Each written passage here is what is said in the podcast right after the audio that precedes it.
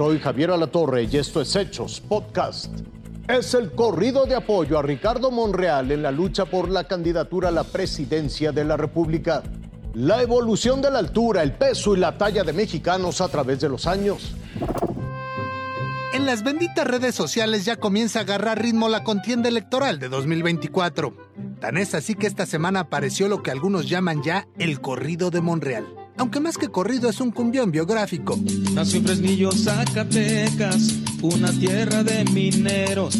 Eran los años 60 en el poblado de Plateros. El video apareció en el portal de Morena TV, pero no se da a conocer quién es el autor. Ricardo dejó el campo con el anhelo ferviente de estudiar y prepararse para ayudar a su gente. El tema recuerda que Ricardo Monreal es licenciado en Derecho, que tiene maestría y doctorado, que ha sido tres veces diputado, tres veces senador y también gobernador. Vamos Ricardo, sigue de frente, que camino nos resta. Si Morena no aprovecha, nos puedes dar la sorpresa. Vamos Ricardo, sigue de frente, que camino nos resta. Tu esfuerzo y experiencia nos puedes dar la presidencia.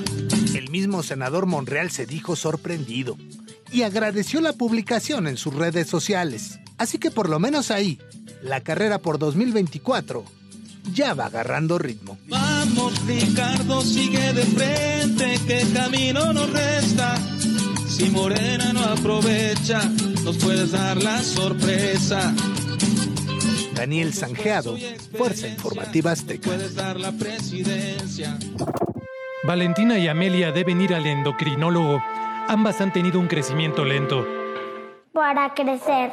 Es que sí crecía, pero no, pero no tan bien. La situación empezó a ser notoria en la escuela. Me- no me dejaban jugar por mi estatura. Y pues me quedaba sola. Según la encuesta nacional de salud 2020, 13.9% de los niños mexicanos menores de 5 años presentan talla baja. De ellos, el 20.9% se concentra en los estados de Guerrero, Morelos, Oaxaca y Puebla. 19.2% en Campeche, Chiapas, Quintana Roo, Tabasco y Yucatán. Y 16.7% en Chihuahua, Coahuila, Nuevo León y Tamaulipas. La principal causa es la genética. y eso determina el 80% de la estatura. El 20% restante dependerá de alimentación, ejercicio, sueño, la ausencia de enfermedades o el control de enfermedades y evidentemente la pubertad. En 2016, la Red Mundial de Científicos de la Salud, NCD Risk Factor Collaboration, publicó los resultados de un estudio realizado en 200 países y territorios.